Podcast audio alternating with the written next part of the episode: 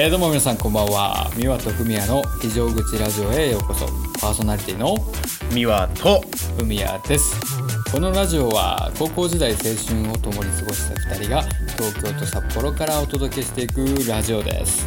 はいよろしくお願いします、お願いします。今回も始まりました非常口ラジオですがえー、今日で11回目ということで、えーはい。前回10.5回目ちょっとまあ新しい試みってわけでもないですけどそうだね。でもまあ新たな切り口でちょっと攻めてみた感じですね。そうですね。ラフにああいうまあお酒好きな人からは、そういう酒飲みラジオ的なのもちょっと好評いただければなっていう目論みはありますよね。いやーそうですね。で僕いつもラジオあのアップされて、はいはい、まあ、次の日仕事行くじゃないですか。うん。でまあ帰ってきたら嫁に「昨日のラジオどこが面白かった?」っていうのを聞くんですけ はいはいはい。どその酒飲みラジオのはい一番面白かったところは、うん。お父さんに「貴様」って言われるところが 一番面白かったみたいですね。あそこね。うん。僕的にはね、あのー、俺何も言えなくてみたいな あのフミヤの同僚さんのそうそだね。の話？あの泣き泣き上手泣き上ね。そうそうそうそう。いやでもなかなか面白いかなとここが思って、ね面白くて。で、はい。あそうで今回ちょっとあの、えー僕がですね水曜日のちょっと収録、ちょっと予定がかぶってしまったということで、はい。えー木曜日収録のでまあ多分金曜日配信になると思うんですけど。そうですねでちょっと10.5回と11回目近いんですけどまあどちらもねあの楽しんでいただければって感じですよそうでねすね。まあだから今週は2本上がるのでそうですね。と皆様にとってもかなりボリューミーで楽しんでいただけるんじゃないかなと思ってます。そのつもりでございます僕たちも。はい。でまあ 今日でねあの11回ということで、うん。まあせっかくの区切りというかまあ改めて、まあそうだね。うんなんかまたあた新しいその10回ってなんかそのねまた10回10回10回って見た時のまた新たな区切りというかね。そうだね。なんかやっぱりなんかやっぱ毎日毎日こう同じ内容でもまあそれはそれで面白いとは思うんですけど、うん。まあいろんなこうテーマを触れていければなということではい。あの新しいコーナーちょっとやってみようと思います。なのでまあ実験的にね、あのーつまらなければもう正直につまらないですと、あのー DM とかで言っていただいて。はい。今までさ全くあの DM 来なかったのに今回つまらないって来たらめっちゃ辛いよ批ね判的な意見だけ来たらちょっとね切ないよね。ちょっと寂しいけどまあそのそういう意見も非常にありがたいのでもう本当にね。リクエストなんかもね全然ありがたくガンガン承っておりますので、はい、で今回からですねちょっと冒頭に、はい、えー、と時事ネタ。そうですね。えー今週まあ身近で起きたあの、うん。身近というか今最近起きたニュースについてはいはい。ちょっと触れていくコーナーをやっていきますね。お願いします。はい、まあ、今週もね気になるニュースたくさんありましたけどミワはなんか気になるニュースありましたか？いやーそうですね。まあ、はい。最近そのなんかドコモ講座？はいはいどこもはい。そうでそのなんかドコモ口座を通せば、ん。あと何でしたっけその既存の銀行とかの番号とかを入れてしまえば、はい。なんか本人確認なしに口座が作れちゃうからああはいはい。うんそこになんかお金をこう引き出せるっていうかなんかまあ取れちゃうみたいなのでえっ、と地方銀行とか、まあ、ゆうちょもかなんか狙われてああそうなんだ。えっ、とさっき見た感じだと1800万とか忘れたけどそれぐらいの金額が全部で被害があってああだからうんそうあのしその引かれた人からしたらもう勝手にその自分の口座からお金が何十万って取られてるみたいな。いやでもこ怖いよね。わかんないもんね。誰が引いたかもさ。そうだからねあのちょっとでこのニュースが出てから自分も口座を、まあ、見るようにしてあ引かれてないなみたいなあーあのミワはどこもなんですか？いや、えっと、ドコモ口座とか関係ないんだけど、んあの要は、なんていうのかな、ドコモ口座っていうものを、は既存の銀行と紐付ければそういうことができるらしくて、だから、だから別に多分誰の口座も可能性はあるんじゃないかな。ああなるほどねまあ、セキュリティ的に、はいはいうん、いけるところは多分いけちゃうんだと思う。あだからドコモがすごいあの窓口というかその犯罪の窓口になっちゃってるって感じですねドコモ口座がそうそうそう。なるほど。僕ちょっとこのニュース見たんですけどうん。まあ僕ドコモじゃないからまあ大丈夫かって思って全然詳細見てなかったんですけどそういう、はいはい。あれだったんですね内容。なんか別に関係ないらしいね。だからどこでもその au ソフトバンクどこもだったと思う、そのまあ間違ってたら僕もさらっとしか見てないからあれだけど、はいはい。うん。だからなんていうのかな。でもまあね引かれてなかったからいいけど自分の口座から勝手に数十万で引かれてたら結構もうなんていうの立ち直れないっていうか。絶望だよね。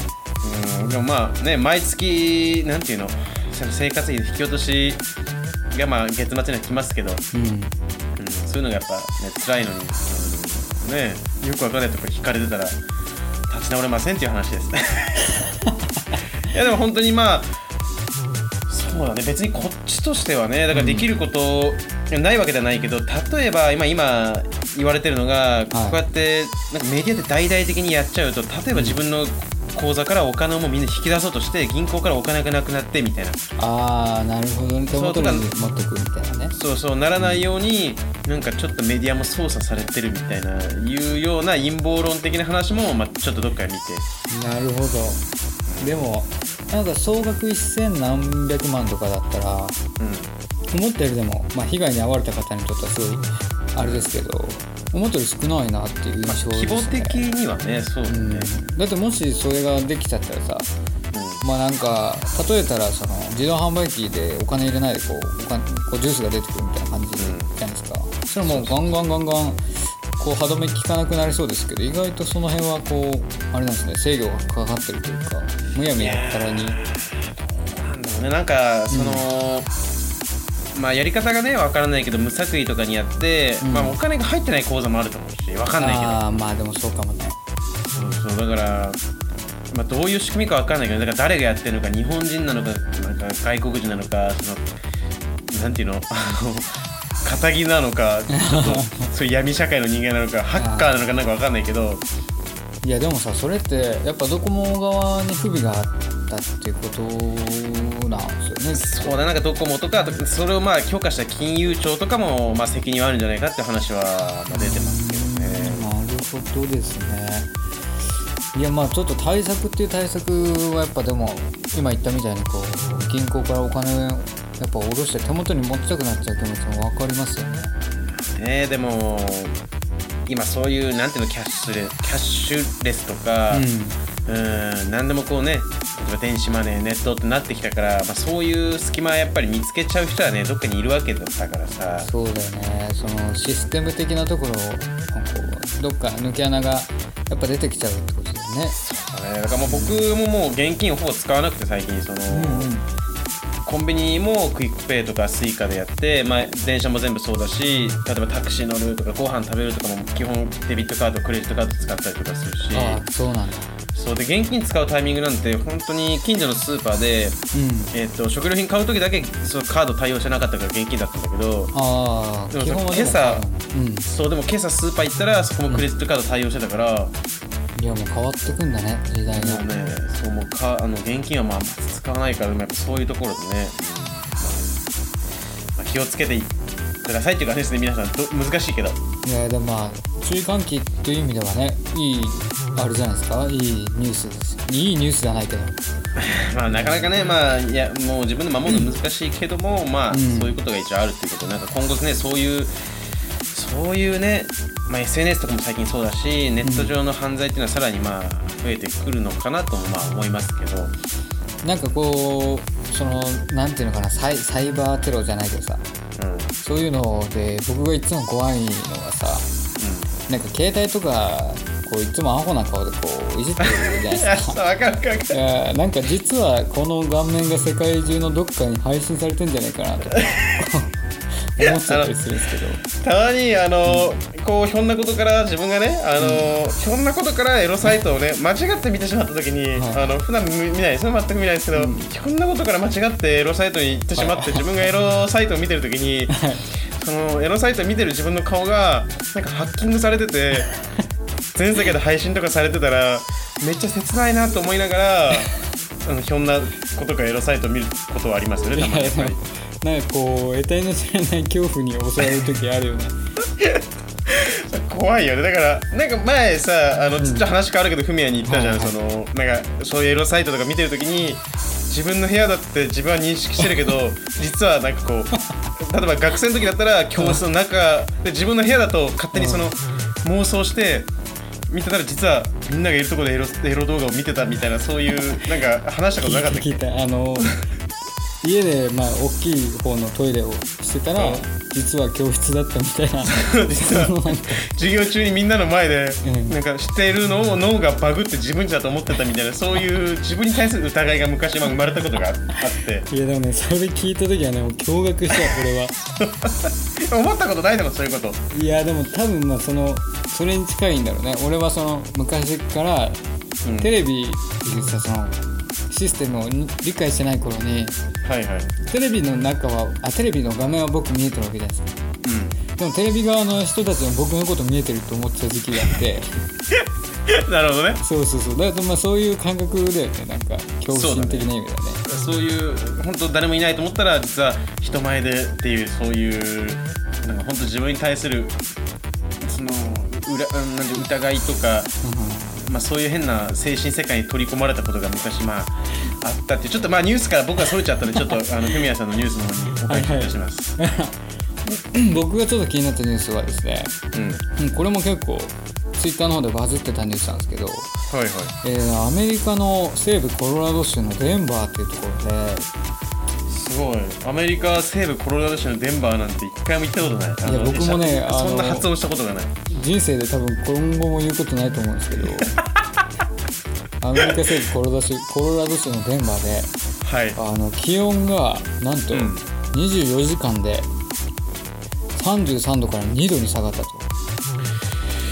いやーそれすごいよね。そのどういうことなんか気圧の変化とかなんかそういうのがさ、うんまああるんだろうけど一般人っていうか日本人の日本にはさありえない気候だからさ。そうだよねでも北海道にいてさやっぱあの、フェーン現象とかでこう台風一過ですごいあはい暑くなる、まあ今週なんかそうでしたけどそっかそっか。暑かったのがやっぱ急にこう寒気入ってきて寒くなるっていうのはまあなんとなくこうイメージはつくんですけどうん。その9月7日だったんですよねその気温が下がった日がはいはい。9月7日の午後は33度もあってはいはい。8日の日ですね朝にはなんと2度前後にまあ起きたら下がってて雪が積もってたりしたみたいですよ2度なんて東京の普通に真冬ぐらいだからそうだよね結構寒いよいやでもなんかこういうやっぱりその異常気象のこうニュースを見るとさなんかやっぱりどっかこう変なんだなとか思っちゃったりするんですよ。まあそれこそ陰謀論とかじゃないけど。まあね人工地震とか人工台風とかね、そういうのが言われるじゃない？毎毎回それ好きな人さいて、でやっぱりね、まあ、コロナウイルスもそうですし、まあ地震もそうですよね。あとは火災とかもそうですけどこういうなんかちょっと地球の異常みたいなのを見るといや生きてるうちに地球の終焉というか終わりを見れるんじゃないかなとか思っちゃったりもして。うん、なんか富士山の噴火とかも、うんうんまあ、注意されて危ないってなってるし。だから、まあ、北海道は全然ね距離があるから、そのまあ、何かしら経済的な影響はもちろんあると思うけど、はいはまあ一応東京って富士山そんなに遠いわけじゃないからいそうだよね。何もし例えばねバーンってどれだけの規模かで噴火したら、まあ、多分こっちの方まで何か飛んできたりするだろうからその火山灰とか。あんだけでかけりゃそうだよね。恐ろしい話でだからうんでもたまに思うのが、うん。こう観測史上初のなんていうのかな高温とかなんていうの、はいはい。まあ、そういう天気とかあるじゃないですか、うん。大雨とか台風とか。でも地球の歴史って何億年ってああるからあーまあなんかそのたまに思うのがでも今人間のね観測の中ではものすごいあことなんだけど、うん。地球くんの人生っていうか地球くんのそのなんていうの今までの歴史で見たら、うん。まあ、それはね別にただの僕の周期の一つだよみたいな。ものすごい何万年っていうレベルの周期があるとしてさ、うん。その中からね。うん。その中の一部を、まあ、切り取って人間っていうのは、まあね、せいぜい何百年っていうところだからさうん。見てて、まあそうだねそうだからあこそ別に僕にとっては普通のあの僕地球ね地球の僕にとっては別に普通のことなんですよっていう可能性もまあないと言えない。じゃん地球目線で言ったらねまあその毎日朝はご飯食べてたけど、まあ、ある日からちょっとパンに変えてみようかなみたいななんかそれぐらいの感じの可能性はまああるよねそうそうだからそれをまあねまあ人間なんてこう何百年とかだからさ、うん。でも本当それが1万年2万年って単位で別に変動してるもんだとしたらまあねその波があるのがさその1000年、1万年っていう規模なんだとしたらまあその波の中のどっかに今ちょっと当たってるだけっていう可能性もあるから。そうだよね。でもなんかその宇宙とかもそうですけどまあこう何万年に一度のなんか流星群とかそのうん。あるじゃないですか。そうだね。そのなんか惑星の軌道がまあ何万年に一度こう交わって衝突する危険性があるとかさ。うああいうの見るとやっぱでもおっかねえなって思うよね。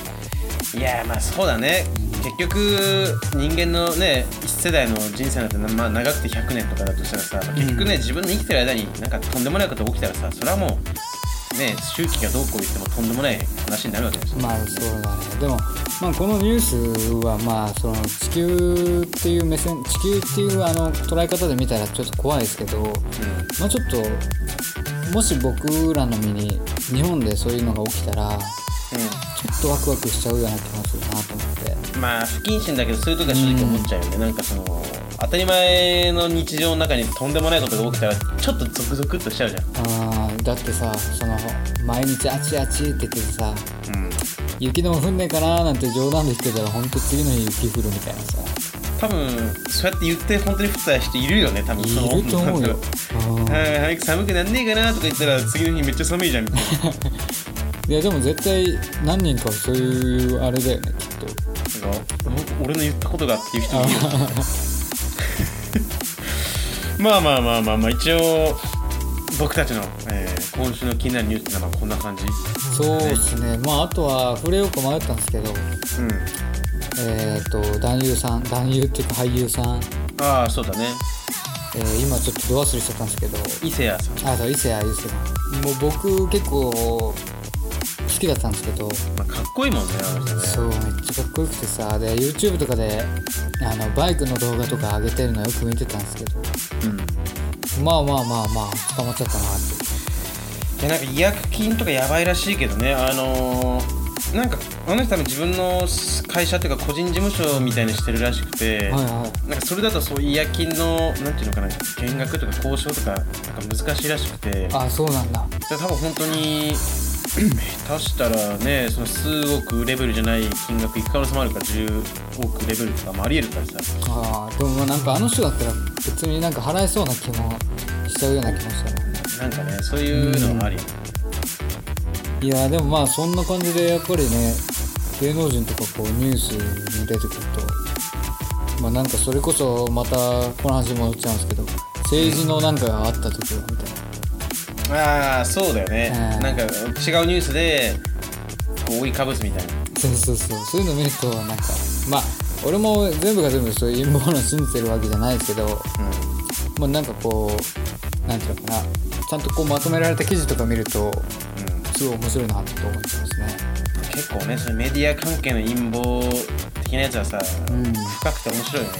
闇を感じるというか。そう闇を感じちゃうよねあれねなんかこういうなんかちょっとこう直木マンチックなはいはいはい回もたまにはいいなと思っちゃうなああこういう話確かに。そうだね、うん今度ちょっとじゃあそれも入れてみましょうか。そういうちょっとオカルト界っていうか神秘的界なんか闇界みたいなさ。はいはいはい。モチベ系みたいな。そういうのありだねちょっとまあパクリになっちゃうけどでもそういうのもちょっと今後やっていきたいですね。はい。まあちょっとね今週のニュースこの2つでしたけどうん。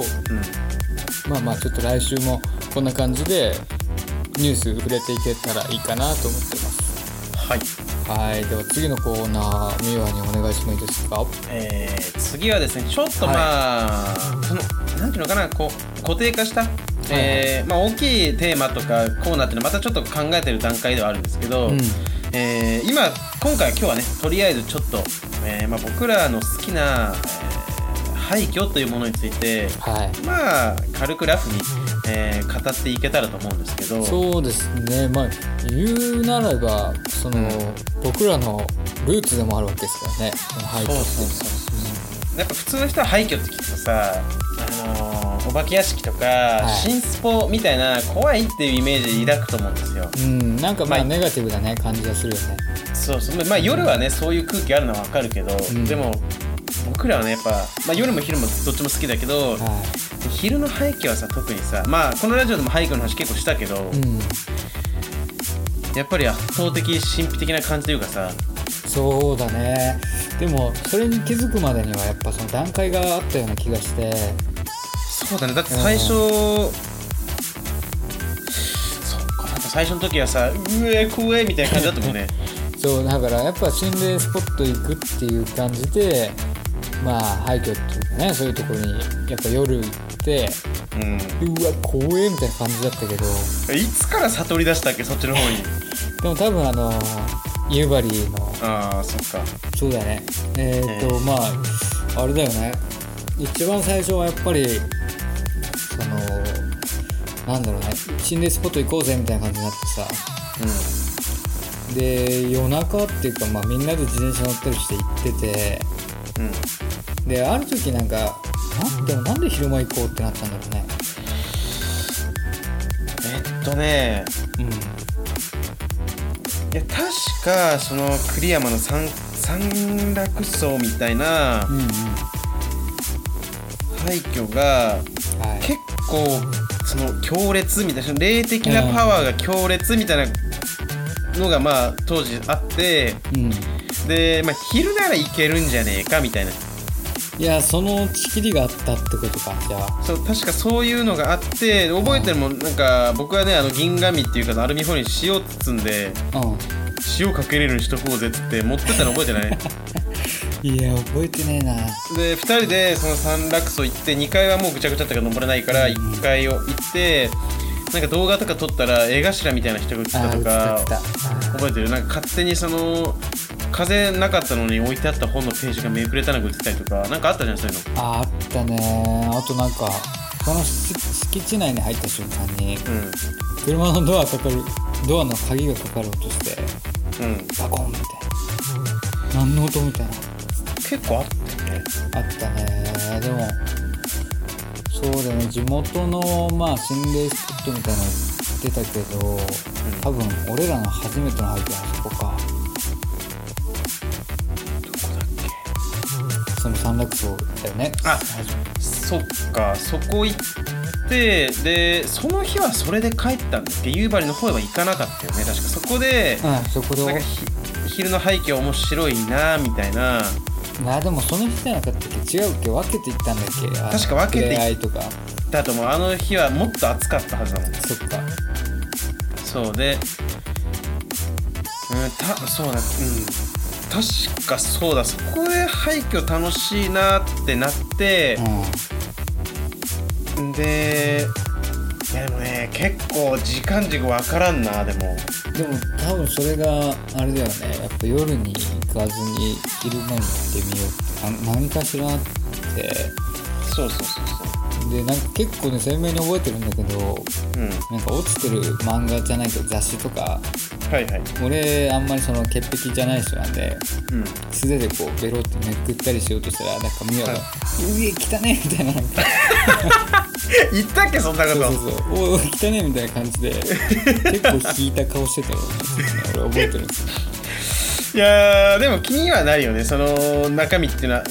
やっぱ年代物のエロが眠ってることもあるんで。あとはねあの当時からやっぱり昼間だとさ、うん。こうやっぱ恐怖心っていうのがなくなってそうだね。こうなんか見渡せるわけじゃないですか景色とか、うん。いやいいなってなって。でやっぱりその廃墟ってさこうみんなでこう行ってうん。まあワイワイこううわ怖い怖いって言いながらうん。行くもんだと思ってたんですけどそうそれでなんかまあ気づいたんでね、そこで楽しさよね。そう。えーでも夜も結構行ってたよね。あの定山渓の方とかにはさ。あーそっかそうだね。言ってたうんねと渓渓渓渓谷層だっけ？あったあったあったあった。とかもうなんか火事になっちゃった。まだあるのかな？まだ残ってはいるのかな？半分ぐらいは。今はもうその火事とかもあったけど。うんと定山家って温泉街の奥の方に行くと渓谷層だったかよね確か。うん、うん、確か渓谷層だったはず。っていう結構大きい元旅館っていうかさうん。なんか軽い温泉と仮眠室付きみたいな確か作りの建物だったはずなんだねあそこはあ旅館じゃないんだ旅館ではなくて大広間とかで、あのー雑魚寝するみたいな要はえっとひ自分の部屋ってよりかはああほのか的なね。そうそうっていう系のだだったと思うんだけどうん。であそことか覚えてるかな？結構いやフミヤとも行ったしまあ別の友達も行ったと思うんだけどでもフミヤと行って入り口でさうん。えっ、と地図みたいな建物のさ作りの地図とか見つけて回った記憶あるのよ。なんかさめっちゃお風呂奥になかった？そうだったか地下地下じゃなかったっけお風呂？うわ覚えてねえな結構前だもん。だって5年6年前だもん。違うかも。俺ももしかしたら記憶が混ざってるかもしれないけど。えでもあそこら辺はさ結構いいとこあったよね。あのー秘宝館とかさ。秘宝感もやっぱ良かったね。あれは夜だったから余計良かったのかもしれないこれは多分もう聞いてる人誰も分からないと思うんだけど、秘宝館っていう俳句がありまして、まあ僕らは基本的に上に広がってるその上に広がってっていうのは建物だからさ1階うん。2階って続く俳句が普通なんですけど、うん。秘宝館っていうのは、まあ、1階とあとメインスポット結構地下なんだよね。そうだったっ覚えてる？あのー、1階建てなんだけど地下に広いフロアっていうかがあってけはいはい。で秘宝館っていうのは、まあ、下ネタ系の建物なんですけど、はいうん。こうなんていうのかな動物が交尾してる剥製があったりとか、うーんなんかそういうなんていうのそういうものとかが結構飾られてる。いあーまあだからいわゆるチンボウとかそうそう。そうマンボウとかが。まあもうまあそうそう。そういう系のが結構あの言わないようにしたのにグイグイくるね。まあそこを結構要はまあね冗談チックな感じで、えーやってた、えーまあ、博物館っていうかそう面白系の建物なんだけど確かあれはねバブル期とかにたなんか結構いろんなとこに秘宝館ってあるんだけどああ全国的にね。そうそう。でその時にまあ流行って多分もうだいぶ前に潰れちゃったと思うんだけど、で地下にすごいですね。広がっててさしかも地下だから真っ暗じゃん完全に光が入んなくて。でも暗かったの覚えてるなでさなんかあのーいっぱいこけしとかあったの覚えてる？ええ覚えてねえな。広い地下にしかも多分水のスポットみたいなとこもあってあったあった。ライト照らさなかったら確実にボチャンと落ちるようなあなんかそういう罠があったりとあかったよね。俺か美和がさ踏み出そうとしてさ。そう。で待って待って待ってみたいな。これ水やんみみたいな。そう。あったねそういうのがあそこはだから結構当時まあ札幌なんてさ、うん。別にまあそんな夜って遊ぶとこなくてで、もう車とか免許取り出したらみんな夜行くじゃうん。んでだからどういうとこに攻めるかってなったら定山家行ったら一気に2個3個スポットがあるからああそうだね。欲張れるっていうかさ。いやでも秘宝館はそのやっぱり価値としてはすごい大きかったなと思うね。いや大きかった。あそこはね、でも完全にもう取り壊されて更地になっちゃったけど。なんかさあの、ん。性に対してすごいオープンだったじゃないですかやっぱり。そうそうそう。まあねその全国的にもそういう神社とかも今でもあるぐら。いですからまあそれをねなんかこう下品だとかっていう捉えずにむしろこう遊びに変換するみたいなさ。うんそうだね。あーなんかチンのモニュメントみたいなのとかあってでっかいのあったもん。なんかあのな撫でたら安産的なやつがあった記憶あるもん。あったあった。そうデカチンが立ってたね。なんか変な言い方っちゃったけど。いやでもチンのなんかあの水鉄砲みたいなのとかもあったし。そうだ。いやーいや廃墟について語り出すとね本当に無限にあるよね。いやーそうね。でもあそこら辺からでもやっぱ廃墟の魅力にはこうやっぱり取りつかれていってそうだねでなんだろうな僕もさ本当に廃墟がすごい好きで。うん前の職場退職する時にもはいはい。社長から廃墟のなんか写真集をもらうぐらい廃墟好きってのをもう知っててもらって、で宮城に住んでた時もあの島にある廃墟行ってみたくて。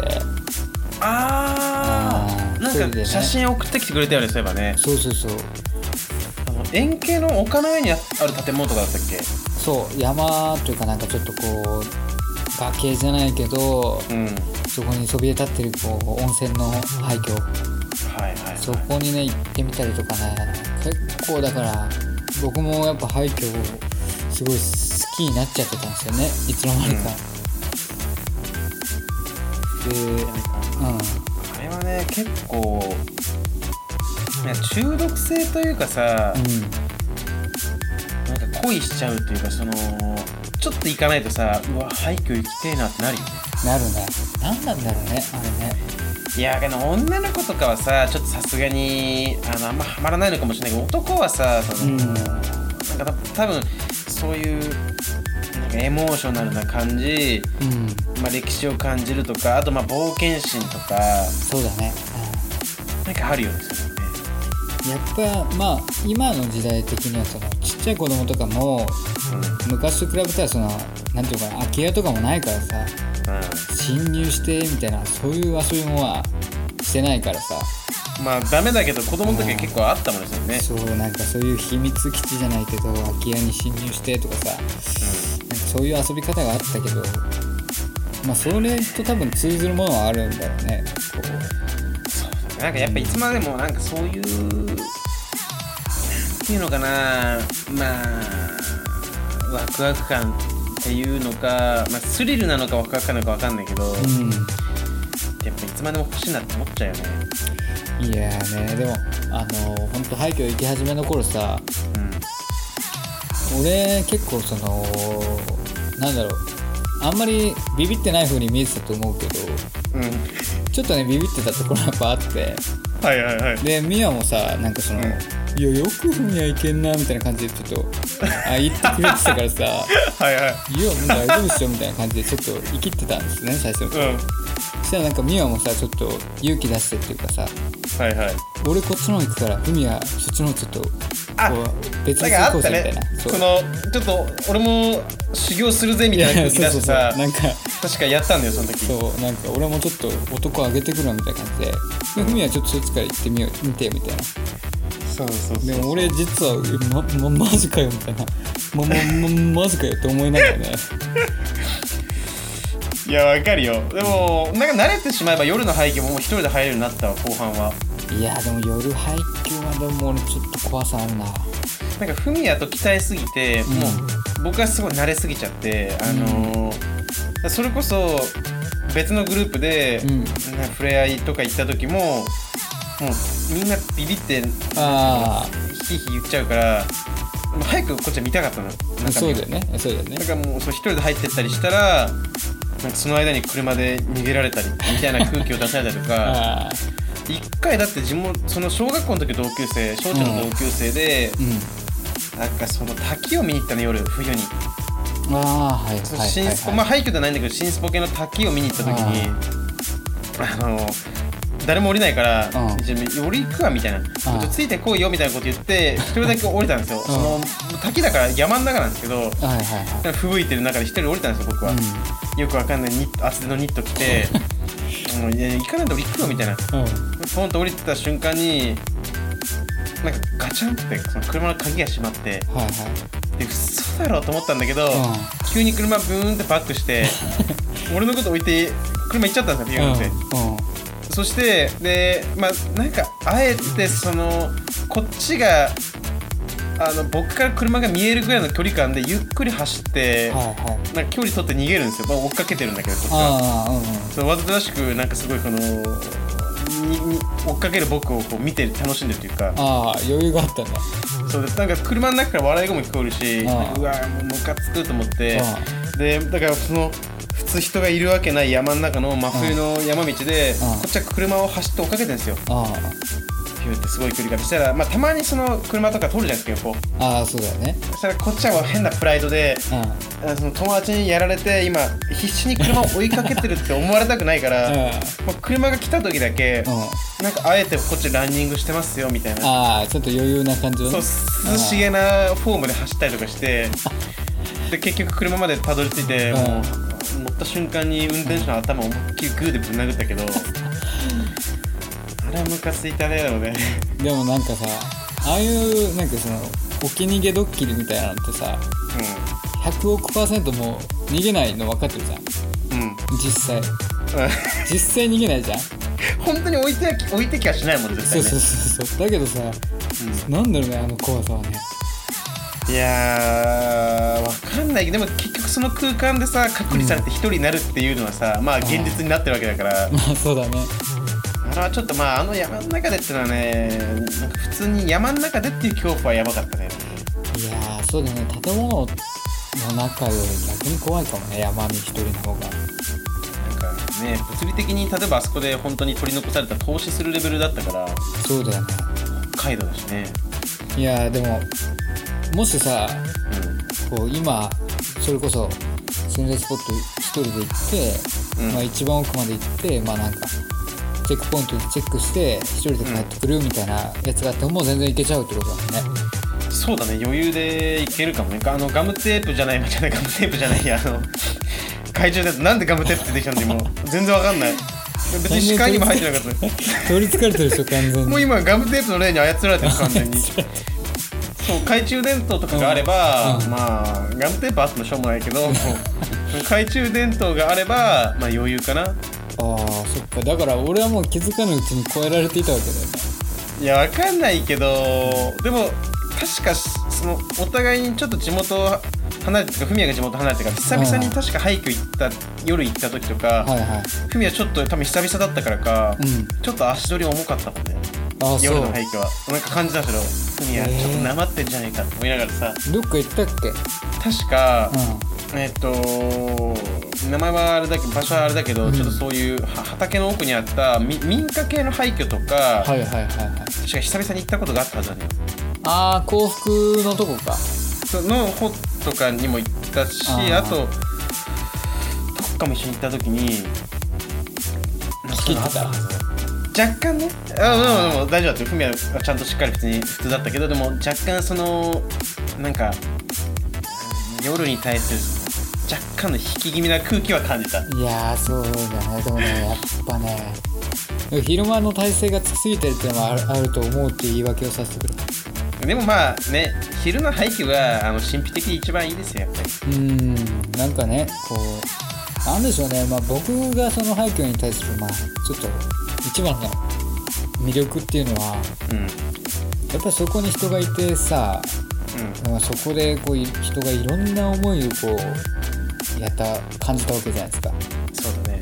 まあそこで誰かが告白してさ失恋したかもしんないし、そういうのなんか想像するのがねすごいやっぱ好きっすね。そこが醍醐味かなって。もう今こう朽ち果ててくるここにはここに至るまでの何十年って歴史がこの場です。繰り返されてたっていうところのそこに自分が立ってるっていうそのなんかあるよね。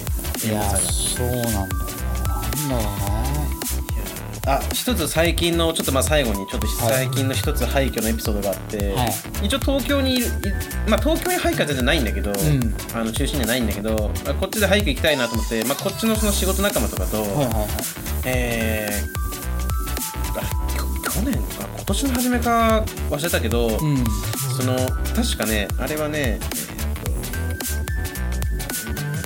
県外なんだけどどこだったかな？千葉だったかな？どっかの、まあ、もっと精精神病院だかみたいな一応いわくつきの、ああそうなんだ。まあ、病院をうんまあ多分違うんだけどね、うん精神病院じゃないんだけど何かの病院の廃墟みたいな風に言われてるけど多分中見た感じ病院ではなかったけどああそうなんだ、まあ、そう鉄筋の、あの廃墟をレンタカーで行ったんですよ。はいはいはいはい。でああこんなとこにあるんだって久々の廃墟だワクワクと思って行って、うん。で、まあ、僕はね運転してレンタカーで行ってポケットに鍵入れてたんですよ。はいはい。はい。で、まあ、そこにたどり着くまでちょっとこう、まあ、若干ねやうん。山道っぽい軽い道を通って建物に行くんですけど、うん。で、まあ、一通り見て、えーあまあこんな感じかと思いながら見て、うん。で、まあ、帰り際にちょっとなんか地元の稲ヤンみたいな田舎ヤンキーたちみたいなグループとすれ違ってどうでしたとかなっていや結構良かったけどカビ臭いからマスクした方がいいよとか話しながら、あ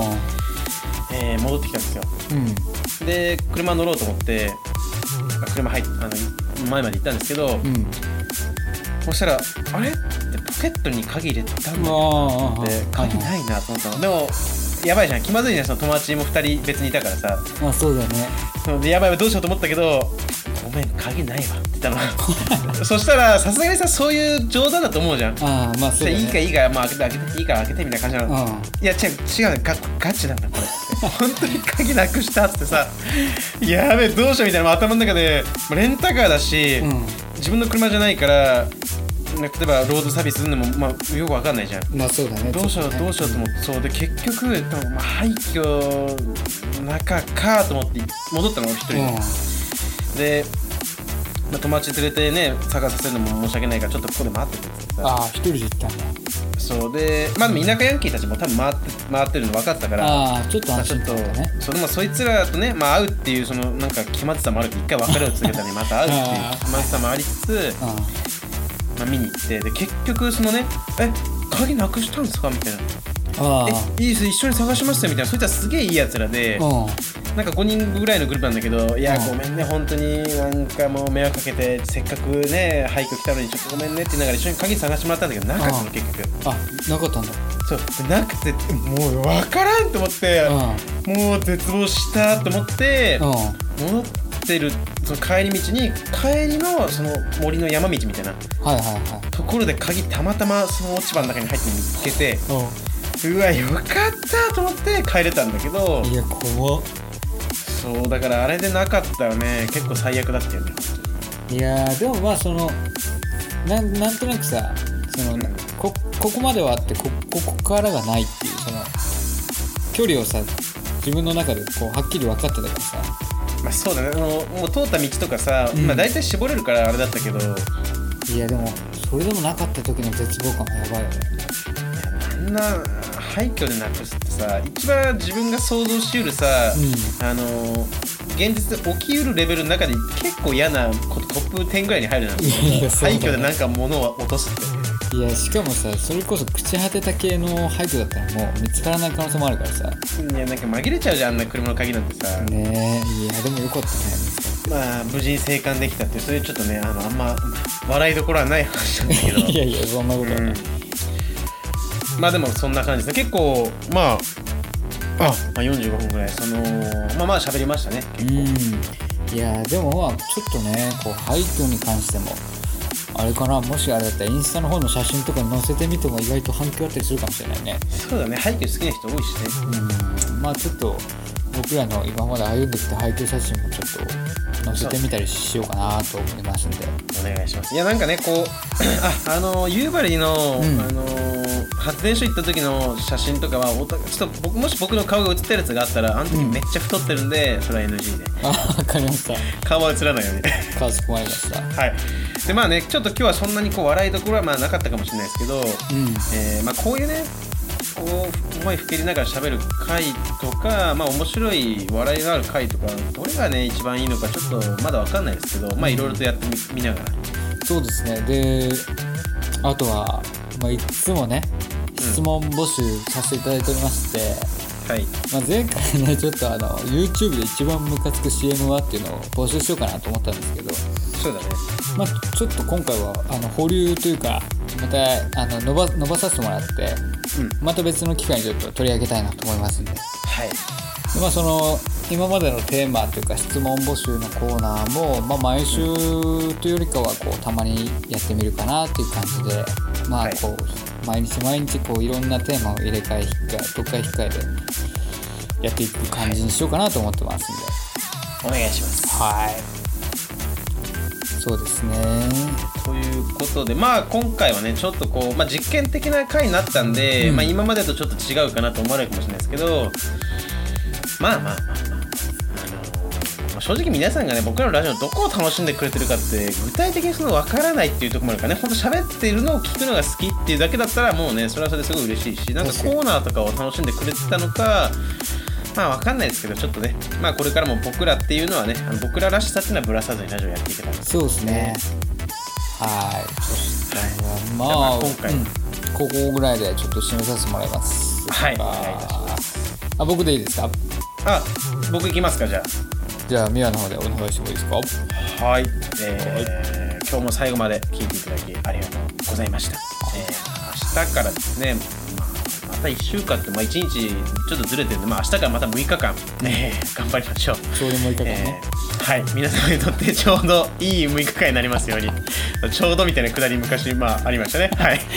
まあねちょうどいい6日間になりますように、えーお送りいたしましたのは私ミワとふみやでした。それではまた皆様、えー6日後。はい。おやすみなさい。おやすみなさい。またねはい。またね